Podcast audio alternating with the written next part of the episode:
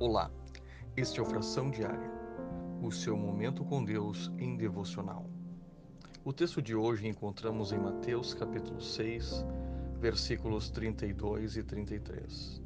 Vosso Pai Celestial bem sabe que necessitais de todas estas coisas, mas buscai primeiro o reino de Deus e a sua justiça, e todas estas coisas vos serão acrescentadas.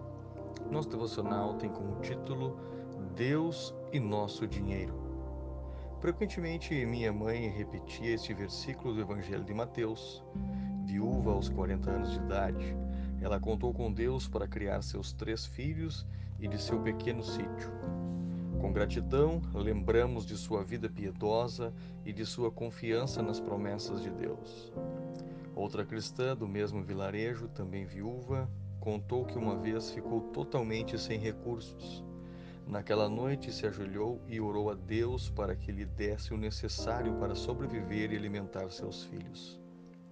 Pela manhã, bem cedinho, ouviu baterem à porta.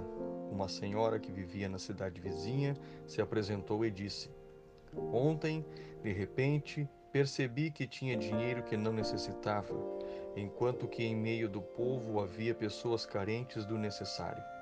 Então decidi distribuir esse dinheiro entre as pessoas que conhecia. E começo por você. Chorando de alegria, a viúva não sabia como agradecer aquela mulher. E seu coração também estava cheio de gratidão a Deus.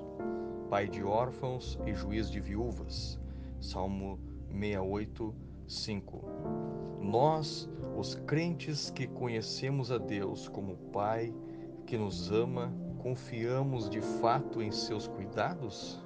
Nós, os crentes, somos tocados pelas necessidades dos outros a ponto de os servirmos com nossos recursos, dinheiros, habilidades, talentos, tempo e etc.